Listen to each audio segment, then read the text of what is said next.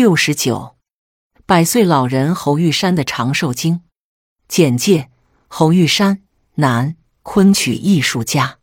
侯玉山老先生是北方昆曲艺术的老前辈，直至百岁高龄，依然思维敏捷，记忆明晰，精神健忘。尤其是与人聊到戏曲艺术的时候，常常是数小时不间断，甚至边讲解边做示范。一派大家风范。关于长寿的秘法，先生自有一套心得。事实上，打从六十岁起，先生就从未服过老，直到百岁高龄，仍是生气勃勃，朝气永葆。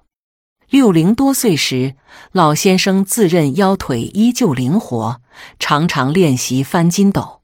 七零岁时，数分钟的大顶拿下来。先生仍然心跳平缓。八零岁后，他坚持大段大段地背诵戏词，且做到一字不落。九零岁，先生还能自打自唱录下数十出昆曲资料。一百岁那年，他在吉祥戏院连续登台两天，表演了《金雕记》《庄风》《虎囊弹》《山亭》片段，令人叹为观止。永葆朝气的健康心态。使得先生百岁高龄依然精力充沛，但仅仅拥有充沛的精力是不足以长寿养生的。热爱昆曲艺术的他，还有着自己特殊的锻炼方式。每天早上，先生都坚持五点出门，到离家不远的紫竹院公园内喊嗓练功，几十年如一日，风雨无阻，几乎从不间断。练功之时。先生气沉丹田，仿佛要将所有浊气都呼出体外。每日到时方归，从不偷懒马虎。摘自《光明日报》张卫东报道医生评点：我们的身体必须时时刻刻与大自然进行物质交流，才能维持机能的正常运转。而侯玉山老人每日坚持喊嗓练功，便是一种吐故纳新。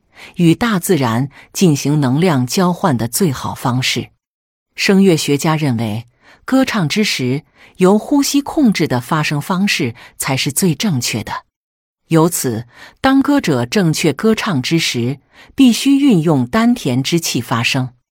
因而，正确的发声练习却可达到吐故纳新之功效。在我国古代，吐纳是一种祛病养生。益寿延年的手段。庄子云：“吹嘘呼吸，吐故纳新，为寿而已矣。”而从现代医学的眼光看来，它的实质便是倡导人们吐出浊气，吸入足够的新鲜空气，以用来改善体内细胞的营养状况。但文中百岁老人所选择的锻炼时间，却并非适合每一个人。俗话说。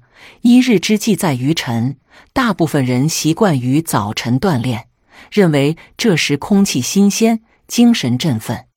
其实不然，从医学角度看来，人体最大摄氧量约在下午六点，心跳和血压的调节在下午五点到六点之间最为平衡。因此，人体在下午四点到七点时，生理状态最好。也是最适合进行吐故纳新锻炼的时间。那么，究竟什么才是吐纳的关键所在呢？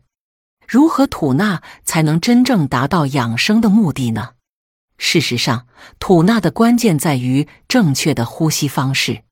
在我们周围，不少人呼吸的时候，肩膊是上下伸缩的，这种呼吸方法叫做胸部呼吸。而从养生角度看，它却是一种不正确的呼吸方式。如若我们常常使用此种方式呼吸，吸入肺部的氧气量和吐出的二氧化碳量便会受到限制，不但容易造成呼吸短促，更会使我们精神紧张、身体疲倦。而有利于养生的呼吸方式则与上不同。下面我们来介绍一下正确的吐纳方式：一、腹式呼吸。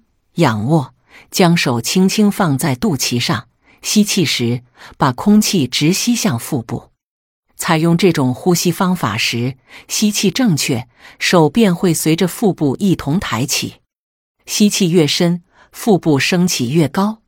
呼气时，腹部向内朝脊柱方向收，凭着尽量收缩腹部的动作，把所有废气从肺部全部呼出来。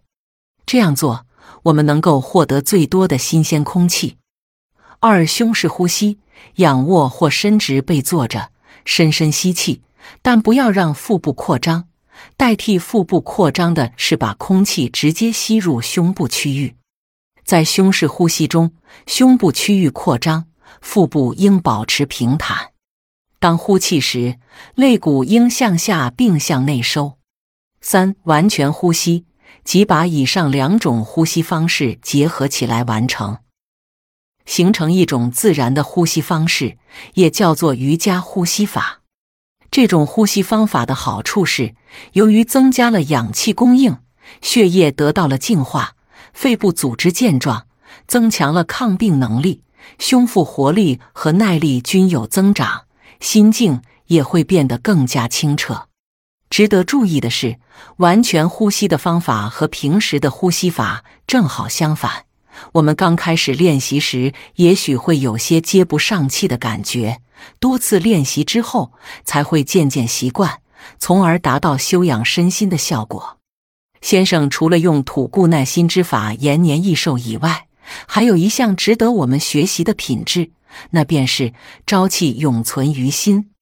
事实上，虽然人人都会老去，但衰老却十分喜欢欺软怕硬。当我们不怕老、不认老时，他便不敢太快接近我们；而当我们畏惧他时，他反倒会更加嚣张与猖狂。老年朋友如若能试着将“衰老”二字抛之脑后，以平常心待之，长寿也就离我们不远了。健康贴士：中医认为，随着四季交替，不同食物进补的效果也会有所不同。四季饮食应遵循以下原则：春季驱风散寒，夏季清热解暑，秋季滋阴润燥，冬季。温阳散寒。下面我们就来介绍几种常用食物的寒热定性，以供大家参考。一、寒性食物：一、主食类，粟米、黍米；二、蔬菜类，芹菜、苦瓜、藕；三、禽肉类，鸭肉、兔肉；四、水果类，西瓜、柚子、白梨；二、热性食物。一主食类，大麦、糯米；二蔬菜类，韭菜、大葱、辣椒；三禽肉类，羊肉、牛肉、狗肉；四水果类，石榴、荔枝、樱桃；三平性食物：一主食类，大米、小麦；二蔬菜类，荠菜、胡萝卜、木耳；三禽肉类。鹅肉、鸽肉、猪肉；四、水果类：苹果、枇杷、芒果；